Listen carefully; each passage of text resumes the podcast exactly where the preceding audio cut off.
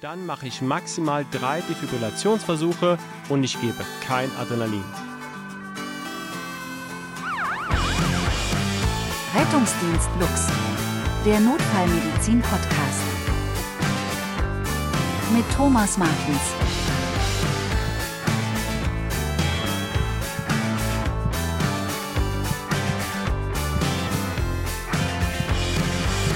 Rettungsdienst Lux, der Notfallmedizin-Podcast in seiner allerersten Folge. Schön, dass du dabei bist und ich habe direkt mal eine Frage an dich. Wann lädst du bei der Reanimation den Defi auf? Ja klar, bei einem schockbaren Rhythmus, das meine ich nicht, sondern wann genau zeitlich in deinem Ablauf. Ich komme gerade von unserem halbjährlichen Simulationstraining, was genau wie dieser Podcast Bestandteil unseres Fortbildungskonzeptes ist. Dieses Mal ging es beim Simulationstraining um das Thema Reanimation. Und bis vor diesem Training habe ich persönlich den Defi immer nach der Rhythmusanalyse geladen. Jetzt habe ich aber gelernt, dass es viel sinniger ist, den Defi schon zum Ende des fünften Zyklus aufzuladen, damit ich dann nach der Rhythmusanalyse direkt schocken kann. Ein wirklich spannender Tag, dachte ich so für mich auf meinem Weg nach Hause. Aber auf meinem Weg nach Hause ist mir noch was anderes aufgefallen und das war das Thermometer. Minus 6 Grad stand da. Es ist wirklich richtig, richtig kalt geworden hier bei uns in der Zentralschweiz. Also eins und eins zusammengezählt, frage ich mich jetzt natürlich als geneigter Notfallmediziner, was mache ich denn jetzt, wenn ich den hypothermen Patienten reanimieren muss? Da war doch was mit Behandlungsstrategien anhand der Körpertemperatur. Und wie bekomme ich meinen Patienten überhaupt wieder warm? So, weil warm rubbeln ist ja irgendwie nicht so geil. Shame on you, Weiterbildung, dass du mir das nicht beigebracht hast. Darum machen wir das jetzt in der allerersten Folge Rettungsdienst Lux, der Notfallmedizin-Podcast selber. Im ersten Teil des Podcasts sprechen wir darüber, welche Patientengruppen überhaupt besonders gefährdet sind und wie die klinischen Symptome der Hypothermie überhaupt aussehen. Und im zweiten Teil schauen wir uns an, wie überhaupt so ein unterkühlter Patient reanimiert werden müsste. Und damit es für dich auch lustig und spannend bleibt, kommt hier ein kleines Quiz mit drei Fragen, die du am Ende dieses Podcasts hoffentlich beantworten kannst. Willkommen zum Quiz. Bist du bereit? Los geht's. Frage 1. Fallen dir mindestens drei Faktoren ein, die ein Auskühlen oder eine Unterkühlung begünstigen? Frage 2. Welche Maßnahmen triffst du für die Wiedererwärmung deines Patienten und worauf musst du achten? Frage 3. Wie ändert sich dein Reanimationsalgorithmus bei einem hypothermen Patienten, bei dem du eine Temperatur von unter 30 Grad Celsius misst? Also wer ist besonders gefährdet für eine Unterkühlung? Spontan, weil heute, wo ich den Podcast aufnehme, Freitag ist, denke ich da an alkoholisierte Personen. Sorry fürs Klischee. Alkohol ist gleich doppelt problematisch, da es nicht nur die Gefäße weit stellt und durch diese Vasodilatation alleine mehr Wärme als gewöhnlich an die Umgebung abgegeben wird, sondern es mangelt auch noch an den nötigen Kompensationsmechanismen bei dieser Patientengruppe, wie etwa ein effektives Muskelzittern. Und eigentlich gilt das allgemein für unsere Patienten, nicht nur bei den Vergiftungen, wie hier am Beispiel Alkohol, sondern auch für Erschöpfung, eine akute Krankheit oder Verletzung, allgemein Bedingungen, die einen Bewusstseinsverlust oder Immobilität oder beides auslösen. Zurück zu unseren Alkoholisierten, die von einer langen Nacht aus dem Club rauskommen in die Kälte. Was kennzeichnet diese noch? Genau, die absolut unzweckmäßige Bekleidung für die aktuellen Temperaturen. Geringe Isolation ist hier das Stichwort. Diese haben übrigens nicht nur leicht bekleidete Halbstarke, sondern auch kachektische Menschen, also Menschen mit wenig isolierender Fettschicht oder eben geringer Muskelmasse wie ältere Personen. Eine geringe Muskelmasse finden wir auch bei Kleinkindern und Babys wieder. Auch sie sind besonders gefährdet für eine Unterkühlung. Und wenn unsere Betrunkenen aus dem Ausgang dann irgendwann auf der nassen Straße liegen, weil sie nicht mehr können und der Rettungsdienst alarmiert wird, dann kühlen sie auch noch wegen dem gut leitenden Untergrund aus und wegen ihrer nassen, sehr unzweckmäßigen Kleidung, wie wir jetzt erfahren haben, da Wasser ja auch noch ein guter Wärmeleiter ist. Also das alles nochmal zusammengefasst und auf den Punkt gebracht. Von einer Hypothermie sind besonders betroffen oder besonders gefährdet alkoholisierte Personen wegen der Vasodilatation und fehlender Kompensationsmechanismen, aber darüber hinaus auch noch allgemein vergiftete, erschöpfte, kritisch kranke, traumatisierte und bewusstseinseingetrübte Personen. Zweitens Patienten mit geringer Isolation, sei es durch fehlende Fettschicht, fehlende Muskelmasse oder unzweckmäßige Bekleidung. Besonders betroffen sind hier Kinder und ältere Menschen. Und drittens Personen, die von einer verstärkten Wärmeabgabe betroffen sind, sei es durch nasse Kleidung oder einen stark wärmeleitenden Untergrund wie Fliesen oder Beton. So, okay, jetzt wissen wir schon mal, welche Patienten besonders gefährdet sind von einer Hypothermie. Jetzt wäre es ja noch nice to know, wenn wir im Einsatz auch die klinischen Zeichen der Hypothermie erkennen würden. Und wenn die eigene Thermoregulation, also Kältezittern oder Kreislaufzentralisation, wenn das ausgeschöpft ist, dann beginnt der Körperkern eben abzukühlen. Grundsätzlich spricht man übrigens erst von einer Hypothermie, wenn die Körperkerntemperatur auf 35 Grad Celsius absinkt. Bei abnehmender Temperatur geraten die Gewebe in einen Sauerstoffmangelzustand und nehmen dementsprechend Schaden. Und das Schädigungsprinzip ist hier eigentlich das Ersticken auf zellulärer Ebene. Leider muss man sagen, beginnt es hier beim komplexen Thema der akzidentellen Hypothermie schon schwierig zu werden mit konkreten Aussagen. In der Literatur findet man diverse Stadieneinteilungen mit den unterschiedlichsten Referenzwerten und klinischen Symptomen. Teilweise sogar innerhalb eines Artikels variiert das. Hm, wie gehen wir daran? Vielleicht versuchst du dir einmal bildlich ein Thermometer vorzustellen. Am oberen Ende haben wir 37 Grad Körpertemperatur, also eine Normothermie.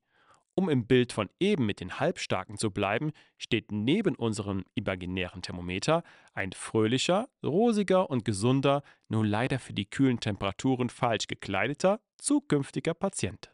Jetzt stellen wir uns vor, auf unserem Thermometer geht es langsam nach unten, also die Körpertemperatur nimmt ab. Bei der unter 35 Grad beginnenden milden Hypothermie spricht man auch vom Erregungsstadium. In deinem Primary Survey erkennst du bei deinem Patienten im B eine Tachypnoe, im C eine Zentralisation. Die Haut ist natürlich kalt und der Radialispuls schwer zu tasten, aber er ist zu tasten. Der Blutdruck ist aber normoton oder sogar vielleicht hyperton. Die Herzfrequenz ist auf jeden Fall erhöht, dein Patient hat eine Tachykardie. Und im D ist das Bewusstsein absolut normal. Bei der körperlichen Untersuchung klagt dein Patient über schmerzhafte Akren, also Ohren, Nase, Finger und Zehen. Was dir aber am deutlichsten auffällt, ist das äußerliche Muskelzittern deines Patienten. Zusammenfassend also Tachypnoe, zentralisierter Kreislauf mit Normotonie und Tachykardie, die Vigilanz ist normal, dein Patient hat ein starkes Muskelzittern und schmerzhafte Akren. Also bis hierhin geht es dem Patienten eigentlich noch gar nicht so schlecht. Aber jetzt fällt unser imaginäres Thermometer weiter und wir erreichen die mittelschwere Hypothermie oder das Erschöpfungsstadium. Klinisch hat dein Patient von eben jetzt zwar noch einen aktiven Muskeltonus, zittert aber nicht mehr oder nur noch sehr schwach. Von der Tachypnoe, die du zu Beginn festgestellt hast, ist nichts mehr zu sehen. Vielmehr kommt es zu einer zentralen Atemdepression mit Bradypnoe und Hypoventilation. Auch beim Kreislauf sieht es nicht mehr so rosig aus, der hat sich nämlich in diesem Stadium langsam erschöpft. Der Blutdruck ist jetzt erniedrigt und auch die Herzfrequenz ist bradikat. Während du bei der milden Hypothermie im EKG noch einen tachykarden Sinusrhythmus sehen konntest, ist der Rhythmus jetzt bradikat und es können sich erste Arrhythmien zeigen, die für sich alleine schon ein lebensbedrohliches Ausmaß annehmen können. Neurologisch kannst du jetzt bei deinen Patienten einen ganzen bunten Blumenstrauß an Möglichkeiten antreffen, nur wirklich adäquat ist dein Partygänger nicht mehr. Möglich ist neben der Somnolenz auch eine Euphorie, Desorientierung, Müdigkeit bis hin zum Koma mit Verlust der Schutzreflexe. Zudem kann dein Patient ein paradoxes Wärmegefühl entwickeln und sich entkleiden möchten. Das nennt man die sogenannte Kälteidiotie und auch wenn dieser Begriff recht lustig ist, sollten bei dir in diesem Moment alle Alarmleuchten angehen. Also Stadium 2 oder das Erschöpfungsstadium zusammengefasst vorhandener Muskeltonus, aber kein oder nur wenig Zittern, Bradypnoe, Bradykardie eventuell mit Rhythmusstörungen, Hypotonie und Vigilanz gemindert. Jetzt hat nur leider dein Patient nicht so den besten Kollegenkreis und die lassen ihn besoffen wie er ist auf der Straße liegen. Das Thermometer sinkt weiter ab und wir kommen ins Lähmungsstadium. Du wirst deinen Patienten soporös oder sogar komatös antreffen. Der vorher noch vorhandene Muskeltonus ist jetzt einer passiven Muskelrigidität gewichen. Die Atmung ist sehr stark verlangsamt und die Kreislaufsituation ist weiter runtergefahren. Neben einer extremen Bradykardie kannst du vielleicht keinen Blutdruck mehr messen. Im EKG siehst du eine Bradyarrhythmie oder eine ventrikuläre Arrhythmie. Und manchmal siehst du auch hier noch die sogenannte Osborne-Welle. Die genaue Herkunft dieser kleinen Welle am Ende des QRS-Komplexes am Übergang zur ST-Strecke ist zwar nicht genau geklärt, wurde aber schon häufig bei hypothermen Patienten beschrieben. Also auch das dritte, das Lähmungsstadium zusammengefasst, passive Muskelrigidität, starke Bradypnoe, Bradyarrhythmien mit nicht mehr messbarem Blutdruck, Sopor und Koma. Erregungsstadium, Erschöpfungsstadium und Lähmungsstadium. Ist ja in meiner Aufzählung etwas aufgefallen? Mit keinem einzigen Wort habe ich irgendeinen Temperaturbereich erwähnt. Auch wenn du diesen bei deiner eigenen Recherche durchaus finden wirst, sind Symptome von Person zu Person ausgeprägter oder eben eingeschränkter vorhanden. Trotzdem würden sich anhand der Temperatur zumindest wichtige Maßnahmen ableiten lassen, aber auch das muss man kritisch hinterfragen. Und dies hat damit zu tun, dass die uns zur Verfügung stehenden Mittel zur Temperaturmessung in der Präklinik ungenau oder unpraktikabel anzuwenden sind. Nehmen wir die tympanale Messung im Ohr als Beispiel. Sie ist limitiert durch zahlreiche Faktoren. Sie braucht zum Beispiel einen trockenen Gehörkanal, also keine Obstruktionen wie Wasser oder Ohrenschmalz. Und sie braucht zumindest einen halbwegs hämodynamisch stabilen Patienten, damit sie überhaupt im Ohr richtig messen kann. Und nicht zuletzt geben die Gerätehersteller selbst eine zumindest ungenaue Messung ab einer Körperkerntemperatur von unter 35 Grad an. Bleibt noch die rektale Temperaturmessung, die manche Rettungsdienste noch als Alternative vorhalten. Leider sind auch diese in der Messung ungenau. Außerdem muss der Patient nicht nur exponiert, sondern dafür auch noch bewegt werden, was zu ganz neuen Problemen führen kann, Stichwort Temperaturshift. Diese Messsonden kann man aber auch noch am anderen Ende des Schlauches einbringen, also in den Ösophagus. Die ösophageale Messung ist die mit Abstand genaueste und macht bei der Reanimation auch durchaus Sinn. Ich würde empfehlen, das jetzt nicht unbedingt beim wachen Patienten zu installieren und bitte auch nicht als weiteren Versuch, nachdem die rektale Anlage nicht funktioniert hat. Sollst du deswegen gar keine Temperatur mehr messen? Doch klar, absolut sollst du das machen. Jedoch mit dem Wissen, dass diese Geräte in ihrer Aussagekraft limitiert sind. Sie können also nur ein Baustein in deiner Beurteilung und letztlich in deinem Strategieentscheid sein.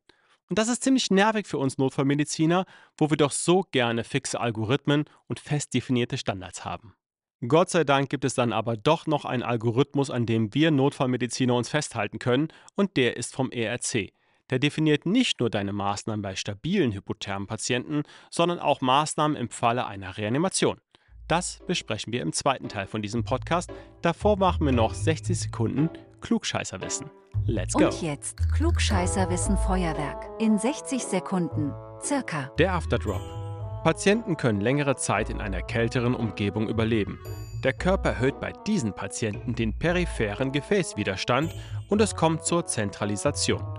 Dadurch bleiben die lebenswichtigen Organe wärmer, denn aus der Peripherie kommt kein weiteres kaltes Blut mehr zurück zum Körperstamm.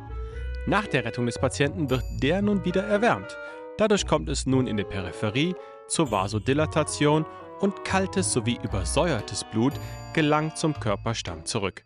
Ihr könnt euch ja vielleicht vorstellen, dass gerade das Herz das jetzt nicht so cool findet, wenn kaltes Blut zu ihm fließt und auch die Vasodilatation in der Peripherie und die damit verbundene Hypotonie kann das Herz nur schwer kompensieren. Der Bergungstod der Begriff beschreibt das Phänomen, dass vermeintlich gerettete Patienten, die längere Zeit in kalter Umgebung überlebt haben, Minuten nach der Rettung plötzlich sterben. Auch das ist auf den Temperaturshift und den Rückstrom von übersäuertem Blut zum Körperstamm durch passive Erwärmung zu erklären. Bewegt sich die Körperkerntemperatur nicht mehr im physiologischen Bereich, funktionieren manche Prozesse eben nicht mehr so gut, zum Beispiel die Nierenfunktion ist eingeschränkt und der Abfall vom ADH führt zur Produktion größerer Mengen wenig konzentrierten Urins. Das nennt man die Kältediurese. Die Diurese zusammen mit dem Flüssigkeitsshift ins Interstitium bedingt eine Hypovolemie. Die Vasokonstriktion, die im Rahmen der Unterkühlung auftritt, kann eine Hypovolemie maskieren, allerdings manifestiert sich diese dann als Schock während der Wiedererwärmung. Glückwunsch! Rettungsdienst Lux der Podcast, Teil 2. Okay, jetzt sprechen wir im zweiten Teil von diesem Podcast über unsere Maßnahmen, die wir treffen beim hypothermen Patienten und über die Reanimation des hypothermen Patienten, welches gleichzeitig eines der Sonderfälle des Herz-Kreislauf-Stillstands darstellt. Und jetzt haben wir ja alle schon mal gehört, dass die Kühlung des Körpers den zellulären Sauerstoffverbrauch sinken kann und das kann einen schützenden Effekt auf das Gehirn und die anderen Organe haben. Jetzt ist es also möglich, auch eine ausgeprägte und länger andauernde Hypothermie mit einem guten neurologischen Outcome zu überstehen. Vorausgesetzt natürlich, dass die Unterkühlung vor der Atem- und Kreislaufdepression bestand. Und um sich das einmal zu verdeutlichen, was das Gerede von gerade wirklich bedeutet, existiert ein Fallbericht von einem Patienten, der nach dem Eintauchen in eiskaltes Wasser eine darauf folgende Reanimation mit einem guten neurologischen Outcome überlebte. Seine gemessene tiefste Körperkerntemperatur war 13,7 Grad Celsius. Oh mein Gott. Und nicht zuletzt deswegen sollte man zurückhaltend mit der Todesfeststellung eines hypothermen Patienten im Reanimationssetting sein. Darum kennt jeder Notfallmediziner den Spruch, niemand ist tot, bevor er nicht warm und tot ist. Aber es gibt noch deutlich mehr Dinge zu beachten als nur das. Also, wie sind unsere konkreten Maßnahmen? Wie gehen wir genau vor bei der Behandlung des hypothermen Patienten? Und wir gehen jetzt einmal gedanklich nochmal weg von der Reanimation und überlegen uns, was machen wir, wenn der Patient noch lebt. Als erstes, auch mit dem Wissen, dass unsere Messung präklinisch nicht die genaueste ist, messen wir die Körperkerntemperatur im Ohr und wenn diese unter 35 Grad ist oder unser Patient fühlt sich einfach nur total kalt an, dann checken wir als nächstes auf Lebenszeichen. Sind Lebenszeichen vorhanden, schauen wir als nächstes nach dem Bewusstsein unseres Patienten. Und ist der GCS unseres Patienten 15 und das Bewusstsein demnach nicht eingetrübt, dann können wir überlegen, den Patienten vor Ort zu behandeln, es sei denn, er ist verletzt. Vor Ort bringen wir unseren Patienten in eine warme Umgebung, zum Beispiel in den Rettungswagen, und entfernen alle nassen Kleider. Danach hüllen wir ihn in Decken ein, fordern ihn auf, sich aktiv zu bewegen und geben ihm warme und gezuckerte Getränke. Und auch das ist präklinisch möglich, wenn ihr Trinkwasser und Glucose auf dem Rettungswagen mitführt.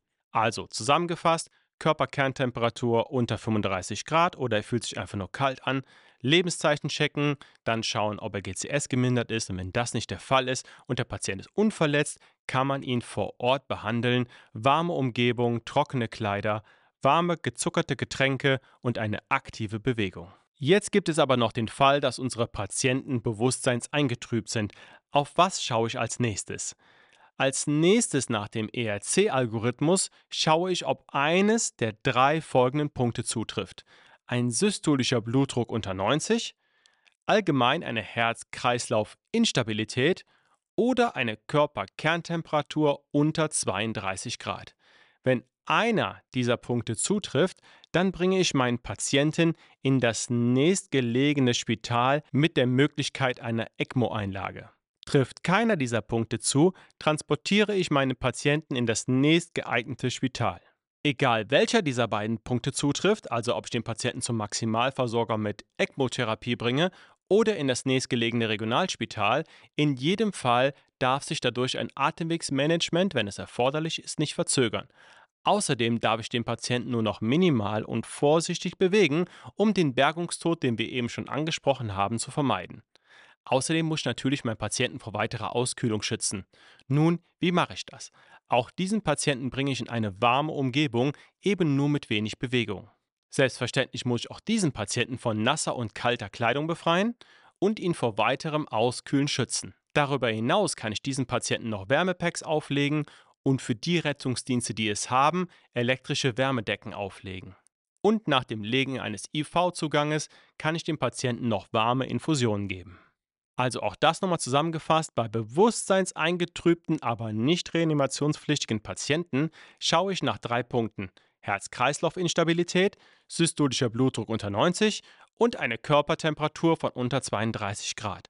Trifft ein einziger dieser Punkte zu, muss der Patient ins Zentrumsspital mit einer ECMO-Versorgung. Trifft keiner dieser Punkte zu, kann der Patient in das nächstgelegene Regionalspital transportiert werden. In jedem Fall darf sich ein notwendiges Atemwegsmanagement nicht verzögern und ich darf meinen Patienten nur noch minimal und vorsichtig bewegen wegen dem drohenden Bergungstod.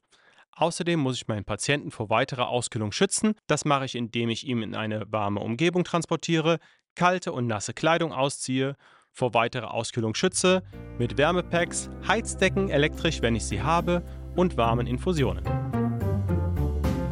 Jetzt haben wir über unseren Patienten gesprochen, der hypotherm ist, aber noch lebt. Dann gibt es aber leider noch die Patienten, die hypotherm sind, aber keine Lebenszeichen mehr haben. Und das mit den Lebenszeichen ist gar nicht so einfach zu beurteilen, denn wie schon gehört, haben diese Patienten eine extreme Bradypnoe und eine extreme Bradykardie. Und hier ist sich die Fachliteratur einig, du kannst dir für die Atmungs- und Pulskontrolle ausreichend Zeit nehmen. Also keine Atmung, kein Puls vorhanden, supi. Aber jetzt muss ich mich natürlich noch fragen, kann ich diesen Patienten überhaupt reanimieren? Also zum Beispiel, ob die Situation für mich überhaupt sicher ist. Der Mensch ist ja nicht ohne Grund hypotherm und reanimationspflichtig geworden. Wenn ich eine Reanimation nicht ohne Gefahr für mich als Retter selber durchführen kann, dann Sayonara. Andere Abbruchkriterien einer Reanimation sind die, die man so aus dem Alltag kennt. Patientenverfügung oder sichere Todeszeichen. Beim hypothermen Patienten kommt hier übrigens noch ein Kriterium hinzu, nämlich wenn der Thorax wirklich eingefroren ist, dann lässt sich einfach schlecht reanimieren. Jetzt gibt es im Rahmen der Hypothermie oder des hypothermen Patienten, der reanimationspflichtig ist, noch ein weiteres Abbruchkriterium und das sind Patienten, die länger als 60 Minuten durch eine Lawine verschüttet wurden. Sind bei diesem die Atemwege durch Schnee verlegt, also hatten sie keine Atemhöhle und sie sind initial asystol, auch dann soll die Reanimation abgebrochen werden, was ich in der Präklinik als moralisch für sehr, sehr schwierig zu entscheiden finde. Also wird eine CPR im Zweifelsfall halt doch begonnen. Wenn eine CPR begonnen wird, dann ist es anders als bei den normalen Patienten, die wir reanimieren. Da spielen wir zu Hause ja gerne auch ein bisschen rum, aber beim hypothermen Patienten soll der Transport nicht verzögert werden. Weil wenn diesen Patienten noch etwas retten kann, dann ist es eine ECMO. Natürlich bekommt der Patient im Rahmen seiner Reanimation auch ein Atemwegsmanagement. Auch bei diesem reanimationspflichtigen hypothermen Patienten messe ich die Körpertemperatur, auch im Wissen, dass es nicht so genau ist, aber ich leite trotzdem eine entscheidende Maßnahme davon ab. Ist meine Körpertemperatur unter 30 Grad Celsius, dann mache ich drei Defibrillationsversuche. Also das heißt nach drei Zyklen jeweils einen Defibrillationsversuch und nicht dreimal hintereinander blitzen. Und was ich bei den Patienten mit einer Temperatur von unter 30 Grad auch noch anders mache, ist die Medikamentengabe. Das lasse ich nämlich einfach sein. Der Metabolismus der Medikamente ist bei der Hypothermie verlangsamt, sodass von jeder Substanz, die wiederholt gegeben wird, möglicherweise toxische Plasmakonzentrationen erreicht werden können.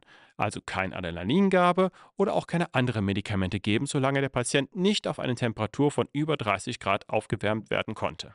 Ab einer Temperatur von 30 Grad bis 34,9 wird dann wieder normal defibrilliert und die Medikamente im doppelten Zeitintervall gegeben. Puh, also auch das nochmal zusammengefasst. Beim hypothermen Patienten, der reanimiert werden muss, muss ich mich zuerst mal fragen, ob die Situation für mich als Retter sicher ist und ob andere Abbruchkriterien bestehen. Danach darf ich mir für die Atmungs- und Pulskontrolle wegen der extremen Bradypnoe und Bradykardie durchaus Zeit lassen. Bei der Reanimation des hypothermen Patienten gilt zu beachten, dass ich unter 30 Grad Körpertemperatur maximal drei Defibrillationsversuche mache und keine Medikamente gebe und bei Temperaturen von 30 bis 34,9 normal defibrilliere und die Medikamente im doppelten Zeitintervall gebe. Denkt daran, diese Patienten nicht mehr zu bewegen und in ein Haus der Maximalversorgung mit ECMO-Möglichkeit zu bringen. Also in dieser Folge haben wir die akzidentelle Hypothermie besprochen.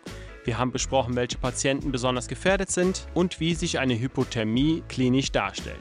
Im zweiten Teil haben wir über konkrete Maßnahmen gesprochen, die wir anwenden, wenn ein Patient unterkühlt ist. Und wir haben darüber gesprochen, was wir machen, wenn ein hypothermer Patient reanimiert werden muss. Das war sie, die erste Folge Rettungsdienst Lux, der Notfallmedizin Podcast. Danke, dass du zugehört hast.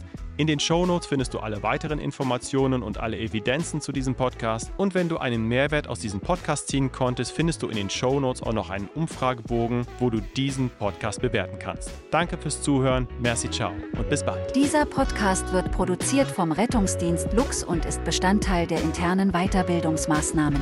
Wir sind am Puls der Zeit. Herzlich, kompetent und vernetzt. Bewirb dich jetzt auf lux.ch.